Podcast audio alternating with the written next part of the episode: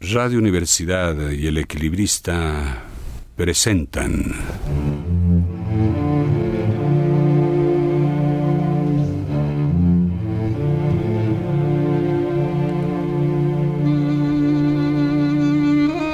En las ciudades invisibles no se encuentran ciudades reconocibles. Son todas inventadas.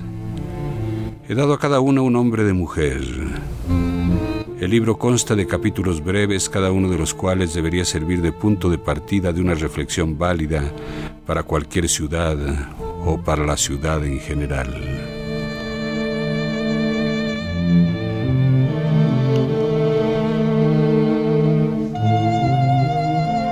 La llave del tiempo. La clave del tiempo. La nave del tiempo. El ave del tiempo.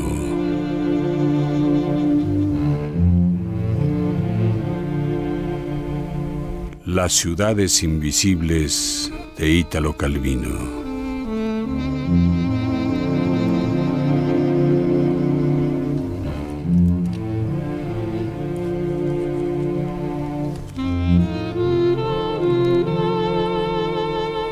Enviados a inspeccionar las provincias remotas, los mensajeros y los recaudadores de impuestos del Gran Han regresaban puntualmente al Palacio Real de Kemenfu y a los jardines de magnolias a cuya sombra Kublai paseaba escuchando sus largas relaciones.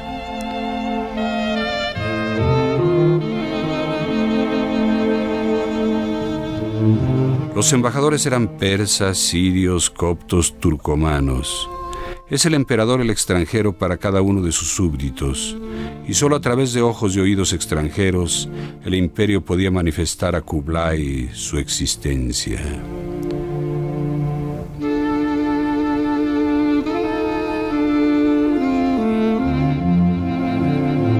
En lenguas incomprensibles para el Han, los mensajeros referían noticias escuchadas en lenguas que les eran incomprensibles. De ese opaco espesor sonoro emergían las cifras percibidas por el fisco imperial, los nombres y los patronímicos de los funcionarios depuestos y decapitados, las dimensiones de los canales de riego que los magros ríos alimentaban en tiempos de sequía.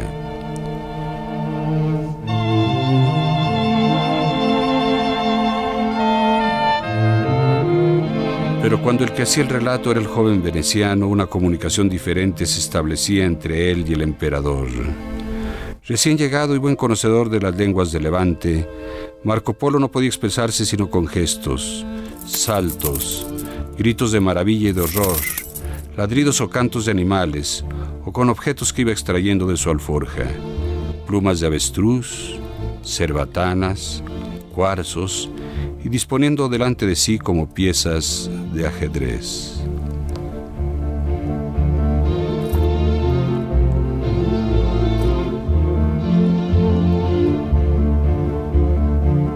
De vuelta de las misiones que Kublai le encomendaba, el ingenioso extranjero improvisaba pantomimas que el soberano debía interpretar. Una ciudad era designada por el salto de un pez que huía del pico del cormorán para caer en una red. Otra ciudad por un hombre desnudo que atravesaba el fuego sin quemarse. Una tercera por una calavera que apretaba entre los dientes verdes de moho una perla cándida y redonda. El gran Han descifraba los signos. Pero el nexo entre estos y los lugares visitados seguía siendo incierto. No sabía nunca si Marco quería representar una aventura que le había sucedido durante el viaje, una hazaña del fundador de la ciudad, la profecía de un astrólogo, un acertijo o una charada para indicar un hombre.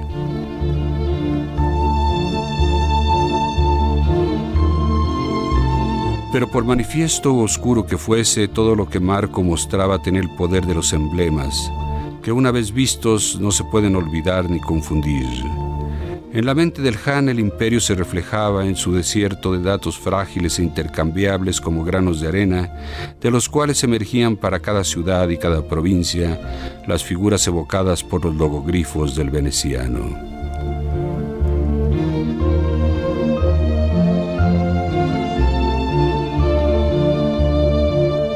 Con el sucederse de las estaciones y de las misiones, Marco se familiarizó con la lengua tártara y con muchos idiomas de naciones y dialectos de tribus. Sus relatos eran ahora los más precisos y minuciosos que el gran Han hubiera podido desear, y no había pregunta o curiosidad a la que no respondiesen. Y sin embargo toda noticia sobre un lugar remitía a la mente del emperador aquel primer gesto y objeto con el que Marco lo había designado el nuevo dato recibía un sentido de aquel emblema y al mismo tiempo añadía al emblema un sentido nuevo. Quizás el imperio, pensó Kublai, es solo un zodiaco de fantasmas de la mente.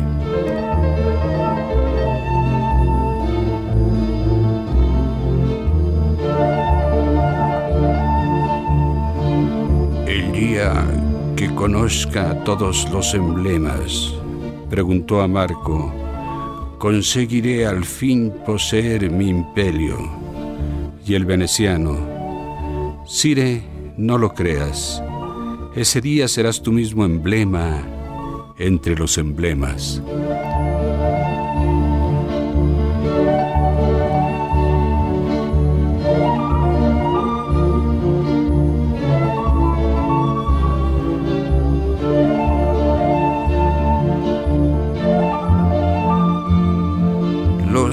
Los embajadores me informan sobre carestías, concusiones, conjuras, o bien me señalan minas de turquesas recién descubiertas, precios ventajosos de las pieles de Marta, propuestas de suministros de armas damasquinas. ¿Y tú? preguntó el gran Jan Apolo. Vuelves de comarcas tan lejanas y todo lo que sabes decirme son los pensamientos que se le ocurren al que toma el fresco por la noche sentado en el umbral de su casa. ¿De qué te sirve entonces viajar tanto? Es de noche. Estamos sentados en las escalinatas de tu palacio. Sopla un poco de viento, respondió Marco Polo. Cualquiera que sea la comarca que mis palabras evoquen a tu alrededor, la verás desde un observatorio situado como el tuyo, aunque en lugar del palacio real haya una aldea lacustre y la brisa traiga el olor de un estuario fangoso. Mi mirada es la del que está absorto y medita, lo admito, pero ¿y la tuya? Atraviesas archipiélagos, tundras, cadenas de montañas, daría lo mismo que no te movieses de aquí.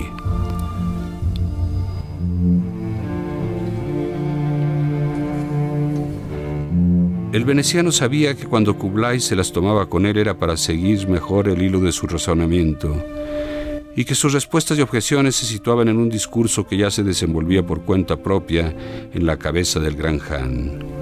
O sea que entre ellos era indiferente que se enunciaran en voz alta problemas o soluciones, o que cada uno de los dos siguiera rumiándolos en silencio. En realidad estaban mudos, con los ojos entrecerrados, reclinados sobre cojines, meciéndose en hamacas, fumando largas pipas de ámbar.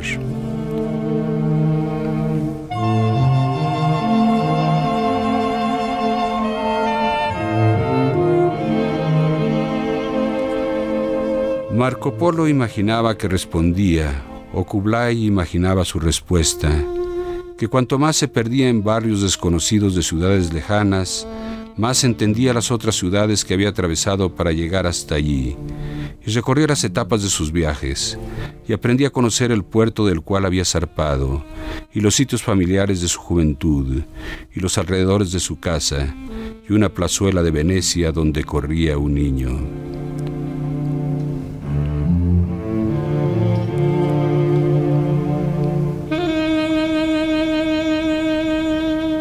Al llegar a este punto, Kublai Khan lo interrumpía o imaginaba que lo interrumpía con una pregunta como ¿Avanzas con la cabeza siempre vuelta hacia atrás?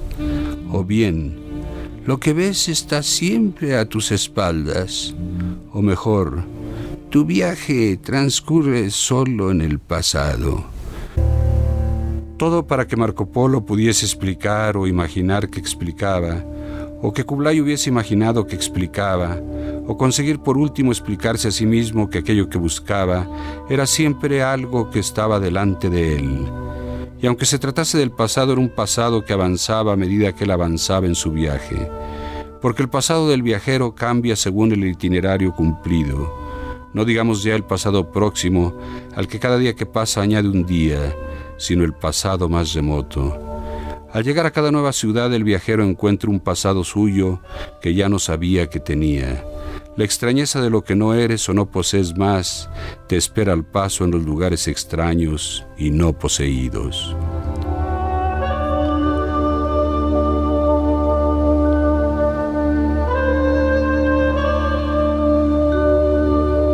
Marco entra en una ciudad. Ve a alguien que vive en una plaza, una vida o un instante que podrían ser suyos. En el lugar de aquel hombre ahora hubiera podido estar él si se hubiese detenido en el tiempo mucho tiempo antes.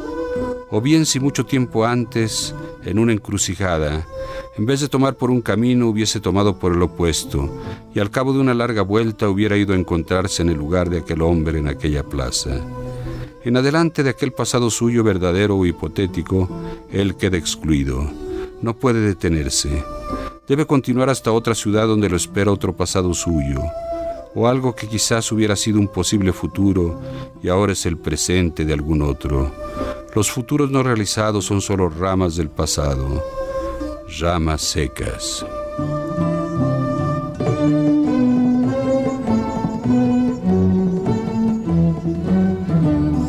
viajas para revivir tu pasado? Era en ese momento la pregunta del Han que podía también formularse así.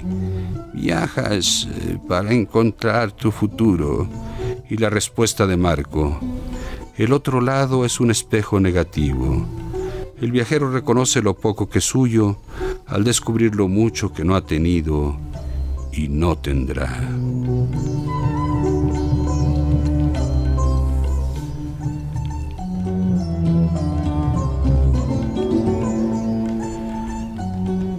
Las ciudades y la memoria. 5. En Maurilia se invita al viajero a visitar la ciudad y al mismo tiempo a observar viejas tarjetas postales que la representan como era.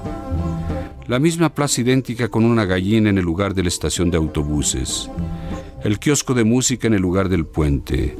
Dos señoritas con sombrilla blanca en el lugar de la fábrica de explosivos. Puede ocurrir que para no decepcionar a los habitantes, el viajero elogie la ciudad de las postales y la prefiera a la presente, aunque cuidándose de contener dentro de límites precisos su pesadumbre ante los cambios. Reconociendo que la magnificencia y prosperidad de Maurilia, convertida en metrópoli, comparada con la vieja Maurilia provinciana, no compensan cierta gracia perdida, que sin embargo se puede disfrutar ahora solo en las viejas postales, mientras que antes, con la Maurilia provinciana delante de los ojos, de gracioso no se veía realmente nada, y mucho menos se vería hoy si Maurilia hubiese permanecido igual, y que de todos modos la metrópoli tiene este atractivo más, que a través de lo que ha llegado a ser, se puede evocar con nostalgia lo que fue.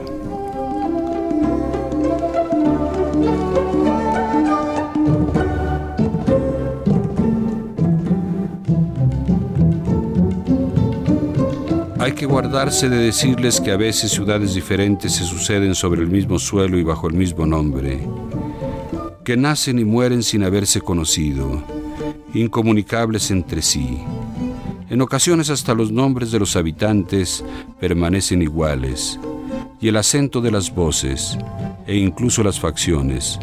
Pero los dioses que habitan bajo estos nombres y en esos lugares se han marchado sin decir nada y en su sitio han anidado dioses extranjeros. Es inútil preguntarse si estos son mejores o peores que los antiguos, dado que no existe entre ellos ninguna relación. Así como las viejas postales no representan a Maurilia como era, sino a otra ciudad que por casualidad se llamaba Maurilia como esta.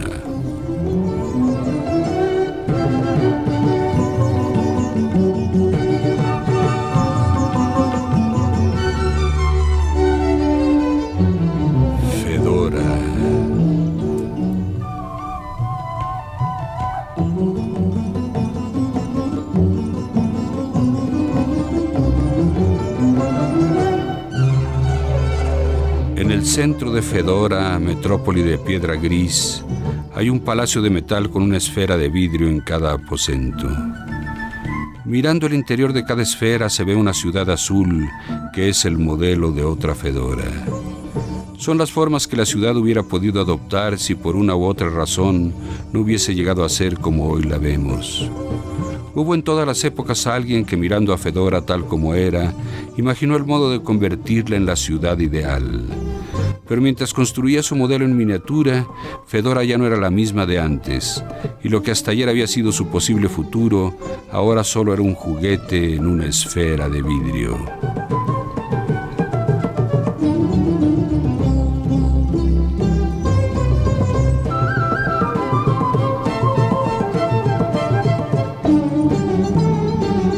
Fedora tiene hoy en el Palacio de las Esferas su museo. Cada uno de sus habitantes lo visita. Escoge la ciudad que corresponde a sus deseos. La contempla imaginando que se refleja en el estanque de las medusas que debía recoger las aguas del canal si no lo hubiesen secado. El canal que recorre, subido a lo alto del baldaquín, la avenida reservada a los elefantes, ahora proscritos de la ciudad, que se desliza a lo largo del espiral del minarete en caracol, que no volvió a encontrar la base desde donde se levantaría.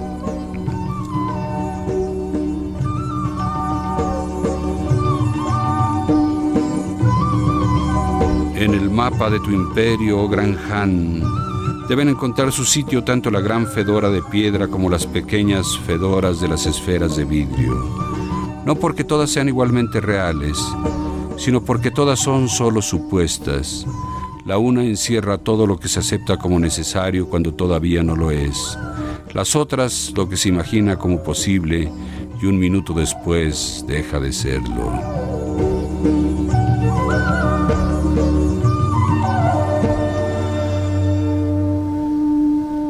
Las ciudades y los signos.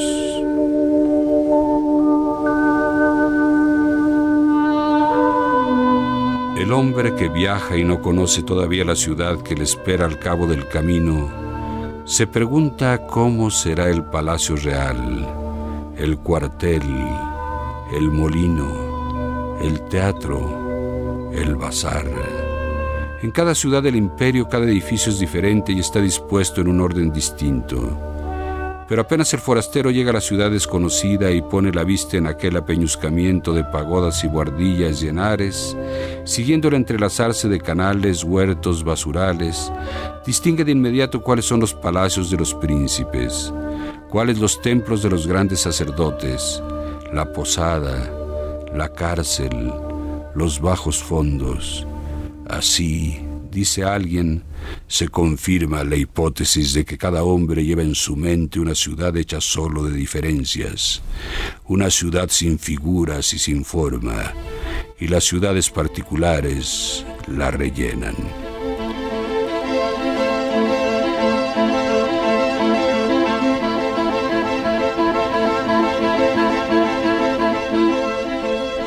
En Zoe no es así.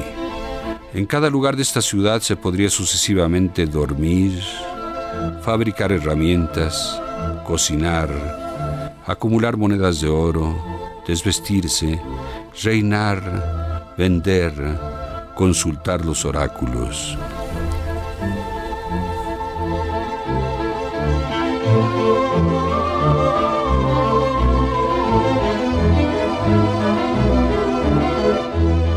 Cualquier techo piramidal podría cubrir tanto el lazareto de los leprosos como las termas de las odaliscas.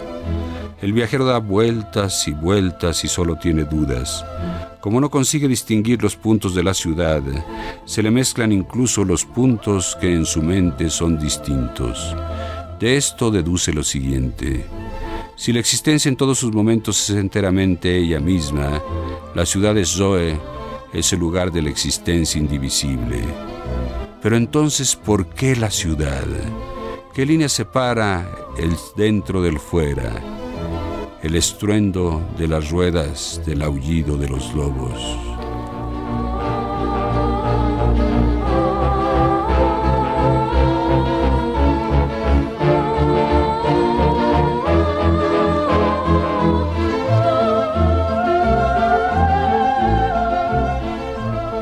Ahora diré de la ciudad de Zenobia que tiene esto de admirable. Aunque situada en terrenos secos, se levanta sobre altísimos pilotes y las casas de bambú y de zinc con muchas galerías y balcones se sitúan a distintas alturas, sobre zancos que se superponen unos a otros, unidas por escaleras de mano y aceras colgantes, coronadas por miradores cubiertos de techos cónicos, depósitos de agua, veletas, de los que sobresalen roldanas, sedales y grúas.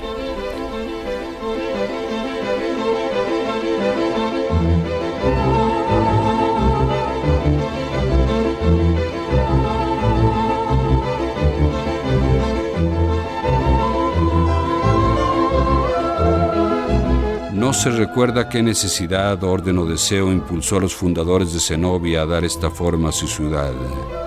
Y por eso no se sabe si quedaron satisfechos con la ciudad tal como hoy la vemos, crecida quizá por superposiciones sucesivas del primero y por siempre indescifrable diseño. Pero lo cierto es que si a quien vive en Zenobia se le pide que describa cómo sería para él una vida feliz, la que imagina es siempre una ciudad como Zenobia con sus pilotes y sus escalas colgantes. Una cenobia tal vez totalmente distinta, con estandartes y cintas flameantes, pero obtenida siempre combinando elementos de aquel primer modelo.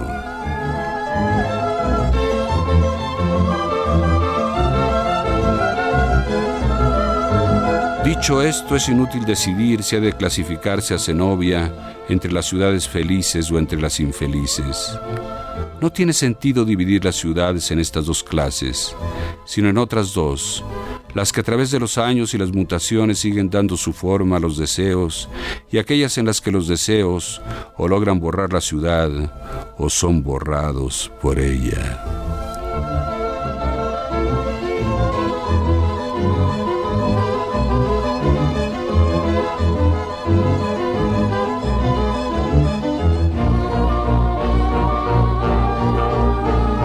Las ciudades y los trueques.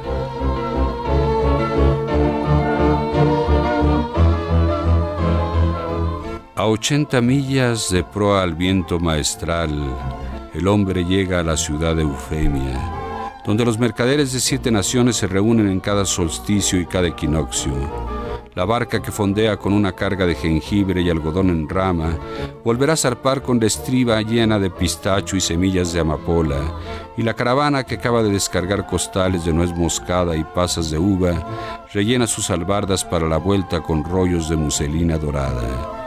Pero lo que impulsa a remontar ríos y atravesar desiertos para venir hasta aquí no es solo el trueque de mercancías que encuentras iguales en todos los bazares, dentro y fuera del imperio del gran Han, desparramadas a tus pies en las mismas esferas amarillas, a la sombra de las mismas cortinas espantamoscas, ofrecidas con las mismas engañosas rebajas de precio. No solo a vender y a comprar se viene Eufemia, sino también porque de noche junto a las hogueras que rodean el mercado, sentados sobre bolsas o barriles o tendidos sobre pilas de alfombras, a cada palabra que dice uno como lobo, hermana, tesoro escondido, batalla, sarna, amantes, los otros cuentan cada uno su historia de lobos, hermanas, tesoros, sarna, amantes, batalla. Y tú sabes que en el largo viaje que te espera, cuando para permanecer despierto en el balanceo del camello o del junco se empiezan a evocar uno a uno todos los propios recuerdos, tu lobo se habrá convertido en otro lobo, la hermana en una hermana diferente, tu batalla en otra batalla. Al regresar de Eufemia, la ciudad donde cada solsticio y cada equinoccio intercambiamos nuestros recuerdos.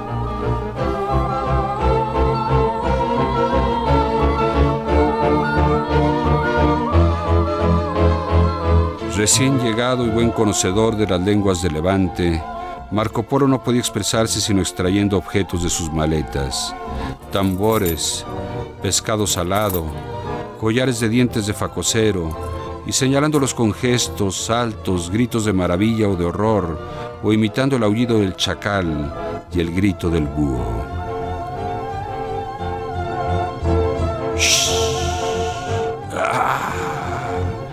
no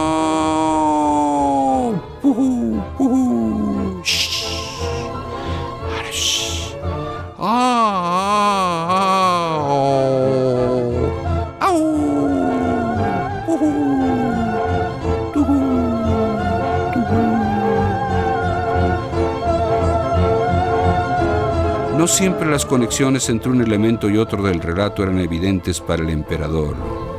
Los objetos podían querer decir cosas diferentes. Un carcaj lleno de flechas indicaba ya la proximidad de una guerra, ya la abundancia de caza, ya una armería. Una clepsidra podía significar el tiempo que pasa o que ha pasado, o bien la arena, o un taller donde se fabrican clepsidras.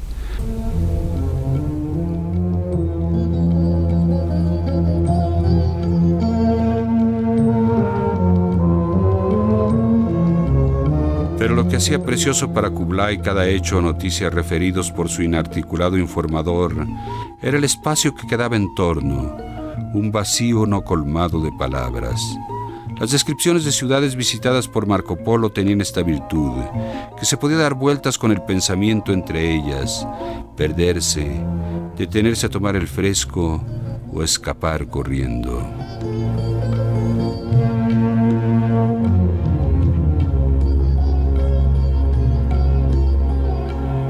Con el paso del tiempo en los relatos de Marco las palabras fueron sustituyendo a los objetos y los gestos.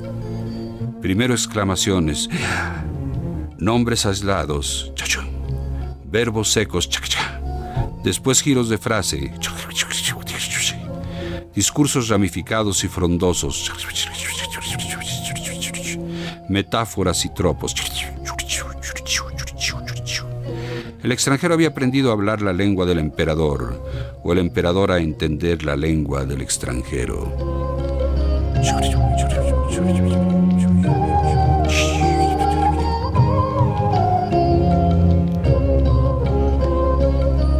Pero se hubiera dicho que la comunicación entre ellos era menos feliz que antes. Es cierto que las palabras servían mejor que los objetos y los gestos para catalogar las cosas más importantes de cada provincia y cada ciudad. Monumentos, mercados, trajes, fauna y flora.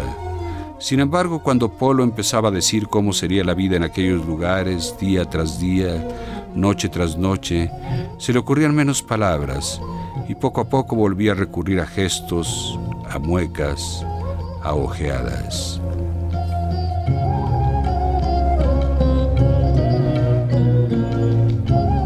Así, para cada ciudad, tras las noticias fundamentales enunciadas con vocablos precisos, seguía con un comentario mudo, alzando las manos de palma, de dorso o de canto, en movimientos rectos u oblicuos, espasmódicos o lentos. Una nueva suerte de diálogo se entabló entre ambos. Las blancas manos del gran Han, cargadas de anillos, respondían con movimientos compuestos a las ágiles y nudosas del mercader.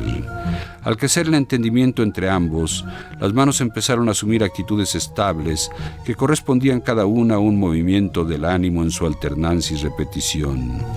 Y mientras el vocabulario de las cosas se renovaba con los muestrarios de las mercancías, el repertorio de los comentarios mudos tendía a cerrarse y a fijarse.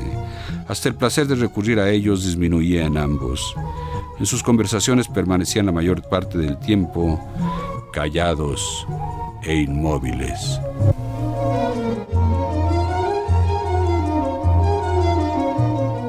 La llave del tiempo. La clave del tiempo. La nave del tiempo. El ave del tiempo. Las ciudades invisibles de Ítalo Calvino. Editorial Ciruela Bolsillo. Presentación del equilibrista. Producción y dirección Juan López Moctezuma. En los controles técnicos Abelardo Aguirre.